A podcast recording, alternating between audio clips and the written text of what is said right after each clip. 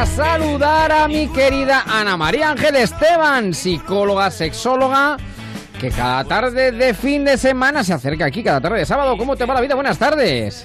Hola, buenas tardes, Javier. ¿Cómo estás? Muy bien, pero es que escuchando ahora esa canción eh, va a ser obligada la terapia para los feos. Vamos a ver, no hay feos. La fealdad yo siempre lo asocio al alma, nunca al cuerpo. La claro, pero los pobres residentes feos, feísimos. ¿Por qué?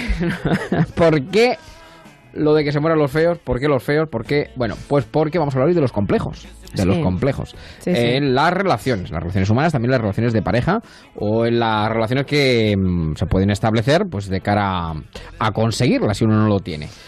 Y bueno, para empezar, yo te preguntaría ¿qué, entendemos por una persona complejada? ¿Qué es un complejo? ¿Qué entendemos por una persona complejada? ¿Cuánto se puede decir que esta persona tiene un complejo?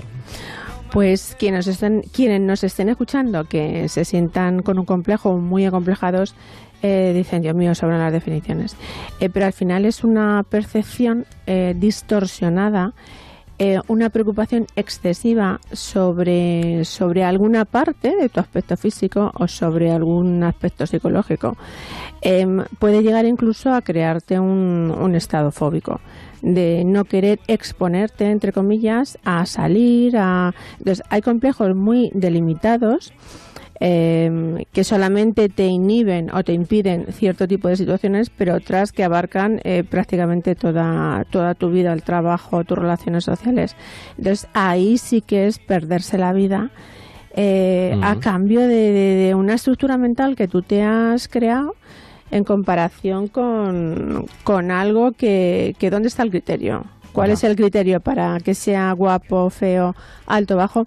Yo además siempre he dicho que para todo roto siempre hay un descosido. Quiero decir que lo de feo, claro, que lo de feo, guapo es tan relativo eh, depende de los cánones que utilicemos. Es verdad, bueno, que decir que hay personas que son más agraciadas probablemente que otras, pero las que lo son menos, eh, luego lo pueden suplir de mil formas, de miles maneras. Sí, pero fíjate, em, a nivel de los, los mayores eh, niveles o los mayores eh, complejos, los más frecuentes, eh, son sobre el aspecto físico. Y bueno, a lo mejor te pueden limitar por una nariz grande, soy bajito, soy muy alto, soy gordito.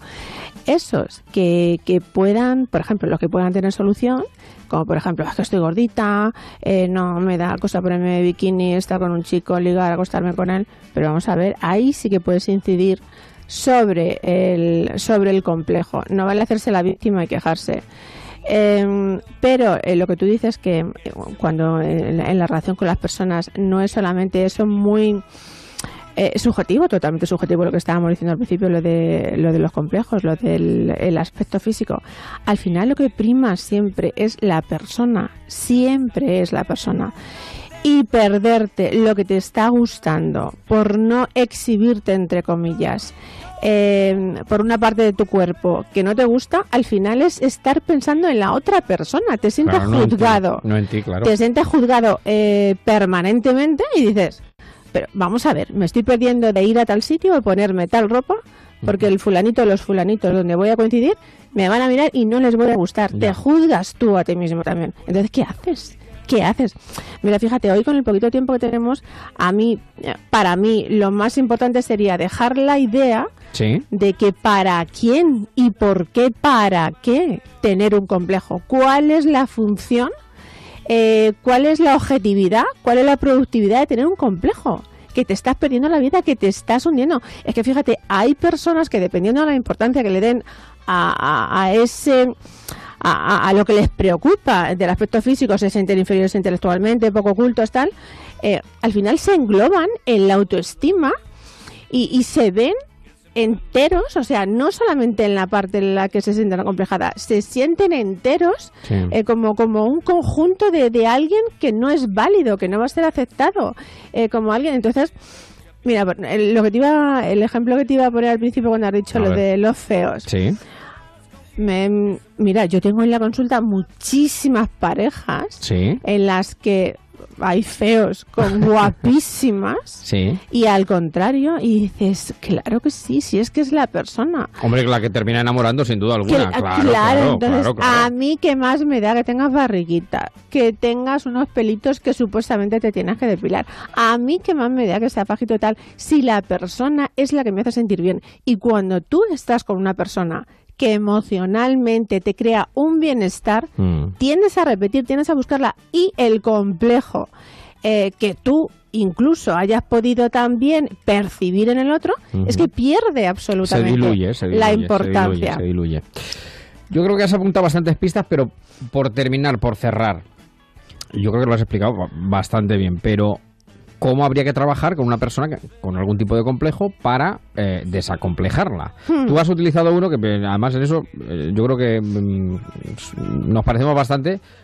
el de la practicidad. ¿Para qué sirve? Es decir, te estás perdiendo la vida, pero ¿cómo? Pero claro, eso también es fácil decirlo, luego llevarlo a cabo es más complicado. Claro, claro. ¿Cómo sacamos a un acomplejado de su complejo? Mira, eh, lo, que te, lo que te decía al principio, si es algo que tiene una solución, ponte, no seas víctima, o sea, haz algo para resolverlo. Solucionalo. Eso es.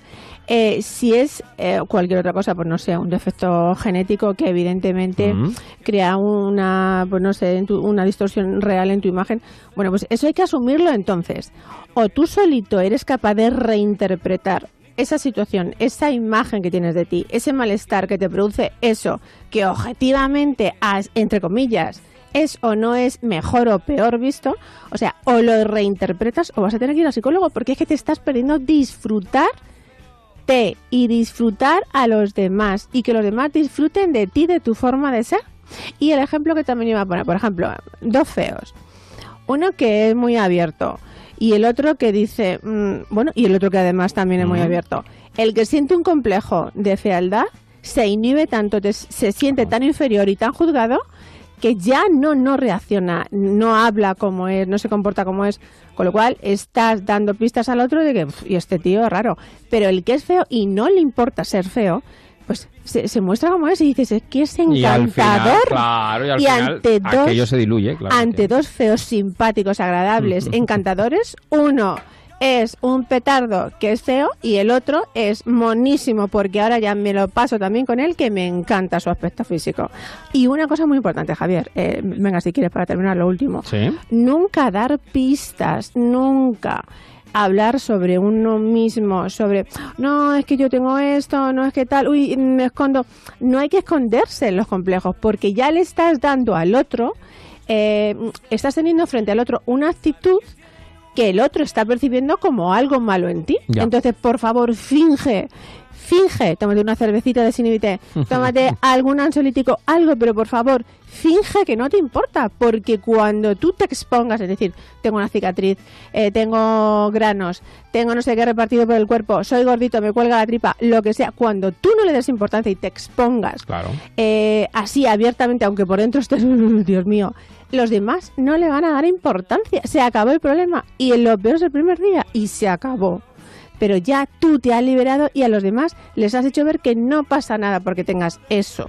Así es, así es. Con lo cual, lo primero, lo primero es eh, no darle esa importancia y superarlo. Queda completamente diluido. ¿Qué nos importan los demás? Que los demás no les importamos a nosotros. Así es. Pues qué bien lo explica, qué bien lo cuenta, qué bien lo dice esta chica, Ana María Ángel Esteban, sexóloga, psicóloga clínica.